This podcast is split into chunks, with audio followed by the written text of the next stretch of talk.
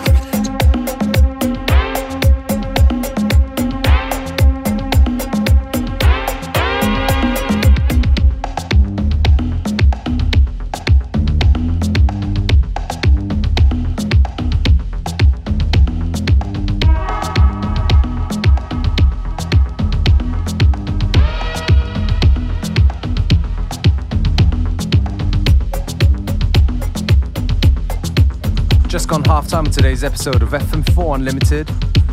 Don't forget you can listen back to each show available on stream for seven days from the fm4.orf.at slash player.